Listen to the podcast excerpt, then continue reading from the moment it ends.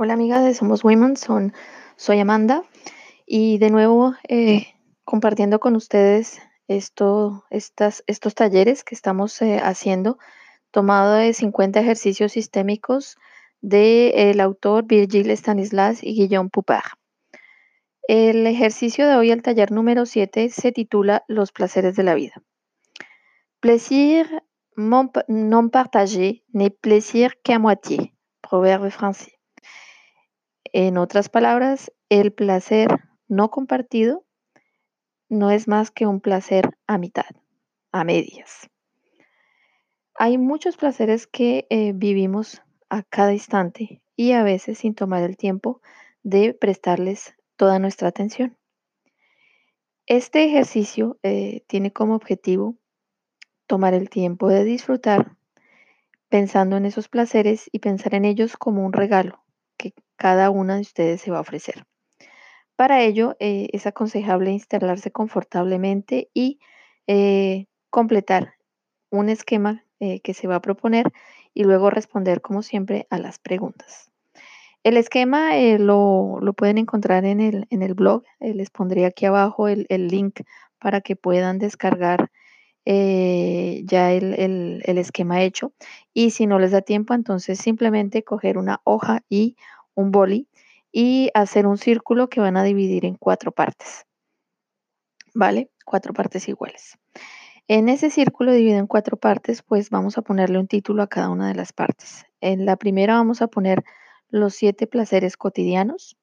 En la segunda, los siete placeres a, a término medio. En tercera, siete placeres a término largo. Y la cuarta, los siete, siete placeres locos. Eh, no lógicos, ¿vale?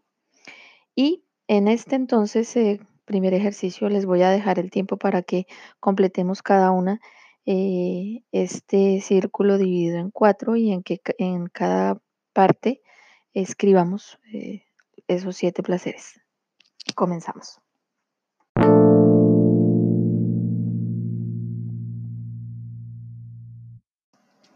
Como siempre hago, les comparto algunas de mis respuestas.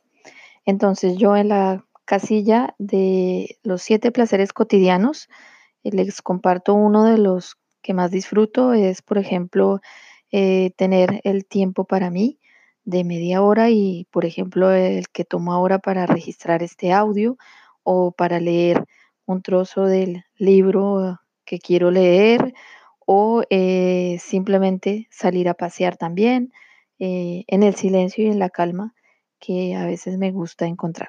Les comparto tres de los eh, placeres que, cotidianos. Luego en el segundo, los placeres a término medio, pues em, uno de esos placeres son los viajes. Em, término medio porque, bueno, son cosas que no realizamos cada día, pero sí con frecuencia en el año, eh, los, viajes de vacaciones, por ejemplo. Este año será, este año 2020 será diferente eh, por el, tema de no poder eh, salir más allá de 100 kilómetros, por ejemplo, aquí con lo del desconfinamiento. se nos ha dicho que podemos desplazarnos solamente hasta 100 kilómetros desde el lugar de residencia. Entonces este año pues descubriremos lo que está aquí eh, alrededor, que está a 100 kilómetros. Eh, pero los viajes siempre es algo que es un placer eh, enorme a medio término. Luego en el tercer punto, los placeres a término largo o que se, digamos que se, se va a invertir más tiempo para, para hacerlo realidad. por ejemplo, en mi caso, poder ir cada año a Colombia, eh, de donde yo soy originaria y en donde vive mi familia. Em, como yo vivo aquí en Francia, pues es algo que eh, a largo término para mí es un año, por ejemplo. Es algo que desde, este, desde el año pasado, desde 2019, me he propuesto hacer cada año. Eh, ¿Por qué no lo hago con más frecuencia? Porque, bueno, genera un coste y además también se necesita tiempo porque es un viaje largo. Entonces es un placer eh, que he definido en esta casilla. La cuarta, eh, placeres locos eh, y lógicos. pues uno que parecería log- eh, loco y lógico, eh, según desde el punto de vista es el que se vea, eh, para mí, eh, bailar salsa, eh, así no podamos salir o así no podamos ir a la discoteca, eh, son cosas que hago generalmente los sábados y trato de enseñarles a bailar a mis hijos. Eh, es loco porque, bueno, si ellos no quieren bailar o no, no quieren aprender, yo me pongo mi música y, y bailo. Bailo sola además porque, bueno, eh, no, por el momento no tengo un parejo que lo sepa hacer o que me sepa llevar el ritmo a mí. Entonces esto es un placer loco que tengo que hacer eh, yo sola, pero que me genera mucha alegría eh, y me ayuda a, a descompensar un poco. Eso es también importante. Y los de, los de cada una, pues espero que les dé tiempo de buscarlos, estos siete.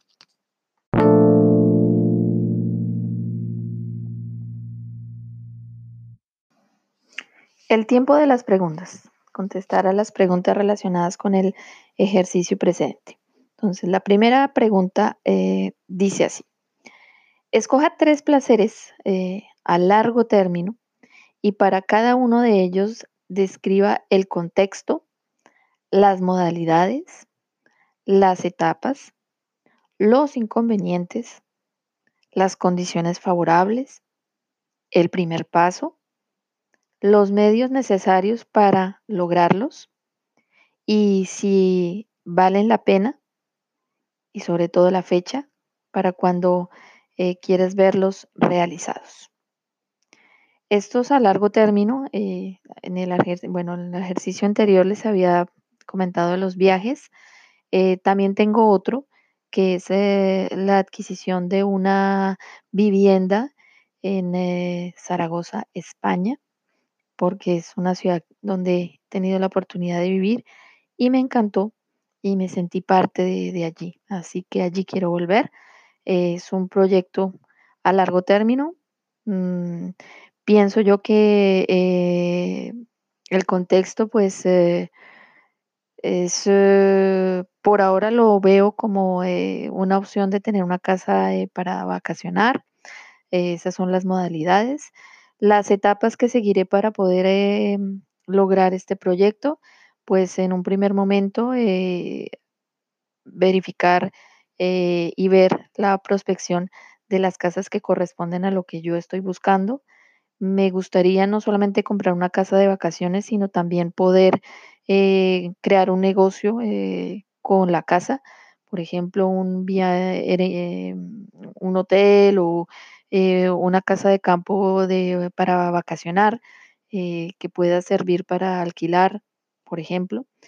Los inconvenientes que veo, pues que por ahora yo no vivo allí, que sería difícil gestionar, por ejemplo, la construcción de algo, eh, pero eh, las condiciones favorables es que tengo muchas personas, eh, amigos allí que me podrían echar una mano con, con ello y que me facilitarían el acceso a, a esa, a ese proyecto. ¿Vale la pena? Sí, para mí vale la pena porque representa, representa la felicidad. Es un lugar donde yo me siento plenamente y en vista de pues que en 10 o 15 años ya será el tiempo de pensar en la jubilación, me gustaría eh, poderlo hacer allí. Y la fecha para que esto se vea realizado, pues estamos en mayo de do- 2020. Yo creo que ya comencé la prospección y la primera etapa que será definir eh, la zona, eh, saber el, el, el budget, el precio, el valor de lo que necesito y los medios que sería mediante un préstamo bancario, por ejemplo, eh, lo podría pensar que esto se podría hacer esta primera etapa para septiembre de 2020.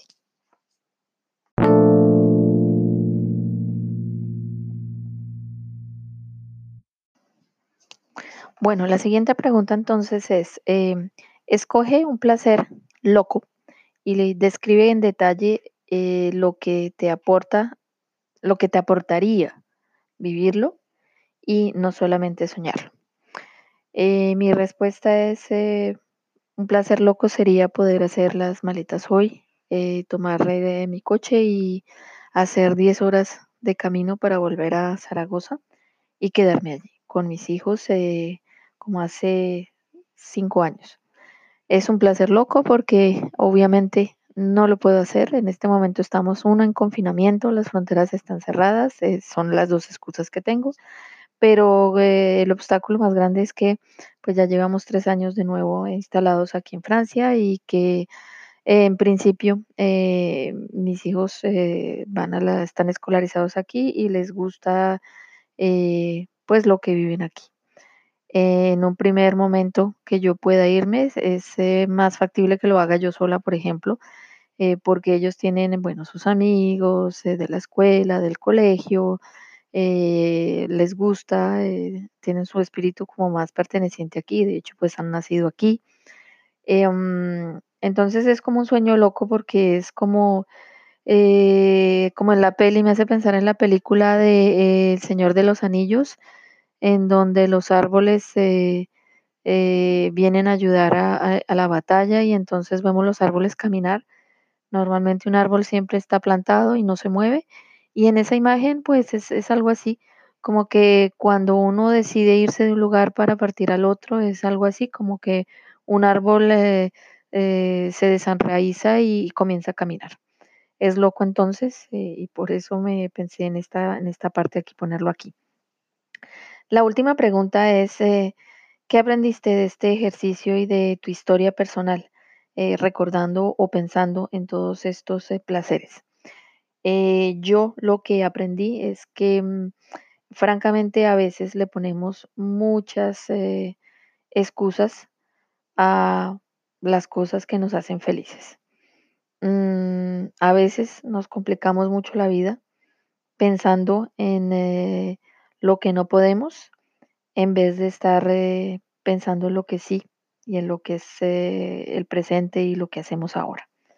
Eso creo que es eh, lo que aprendí recordando y haciendo este ejercicio.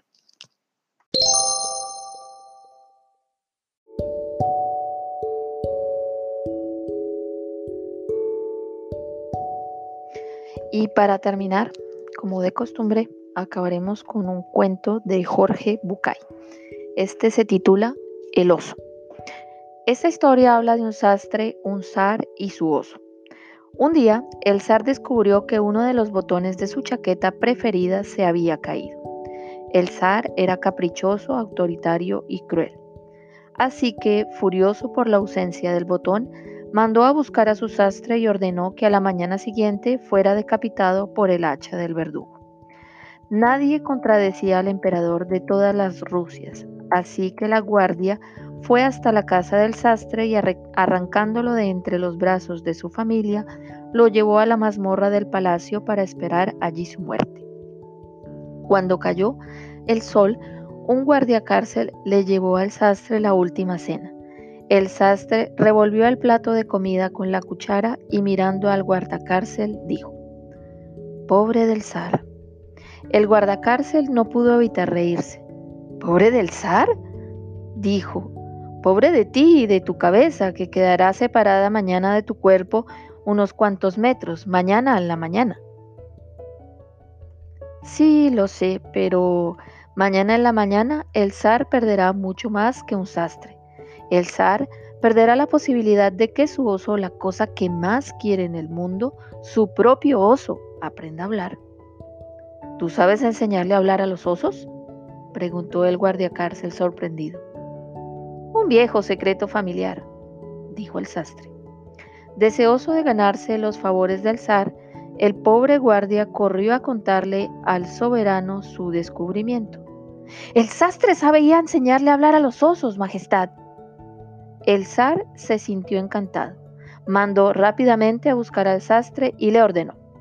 Enséñale a mi oso a hablar nuestro, nuestro idioma. Me gustaría complaceros, pero la verdad es que enseñar a hablar a un oso es una ardua tarea y lleva tiempo. Y lamentablemente tiempo es lo que menos tengo, le dijo el sastre. El zar hizo un silencio y preguntó, ¿cuánto tiempo llevaría el aprendizaje? Bueno, depende de la inteligencia del oso, dijo el sastre. El oso, mi oso, es muy inteligente, interrumpió el zar. De hecho, es el oso más inteligente de todos los osos de Rusia. Eh, bueno, musitó el sastre, si el oso es inteligente y siente deseos de aprender, yo creo que el aprendizaje duraría, mm, pues eh, durarían no menos de dos años. El zar pensó un momento y luego ordenó. Bien, tu pena será suspendida por dos años. Mientras tanto, tú entrenarás al oso. Mañana empezarás. Alteza, dijo el sastre, si tú mandas al verdugo a ocuparse de mi cabeza, mañana estarán muerto y mi familia se las ingeniará para poder sobrevivir. Pero si me conmutas la pena, yo tendré que dedicarle el tiempo a trabajar. No podré dedicarme a tu oso. Debo mantener a mi familia. Eso no es problema, dijo el zar. A partir de hoy y durante dos años tú y tu familia estarán bajo la protección real. Serán vestidos, alimentados y educados con el dinero de la corte y nada que necesiten o deseen les será negado. Pero eso sí, si dentro de dos años el oso no habla, te arrepentirás de haber pensado en esta propuesta. Rogarás haber sido muerto por el verdugo. ¿Entiendes, verdad? Sí, Alteza. Bien. Guardias, gritó el zar, que lleven al sastre a su casa en el carruaje de la corte. Denle dos bolsas de oro, comida y regalos para sus niños. Ya, fuera. El sastre en reverencia y caminando hacia atrás comenzó a retirarse mientras musitaba agradecimientos. No olvides, le dijo el zar apuntándole con el dedo a la frente, si en dos años el oso no habla, Alteza, cuando todos en la casa del sastre lloraban por la pérdida del padre de familia, el hombre pequeño apareció en la casa en el carruaje del zar, sonriente, eufórico y con regalos para todos. La esposa del sastre no cabía en su asombro. Su marido, que pocas horas antes había sido llevado al cadalso, volvía ahora exitoso, acaudalado y exultante. Cuando estuvo a solas, el hombre le contó los hechos. ¿Estás loco? Chilló la mujer. ¿Enseñar a hablar al oso del zar? ¿Tú que ni siquiera has visto un oso de cerca? Estás loco. ¿Enseñar a hablar al oso? Loco, loco, estás loco. Calma, mujer, calma. Mira, me iban a cortar la cabeza mañana al amanecer. Ahora, ahora tengo dos años. En dos años pueden pasar tantas cosas en dos años. En dos años, siguió el sastre, se puede morir, morir el zar. Me puedo morir yo. Y lo más importante, por ahí el oso habla.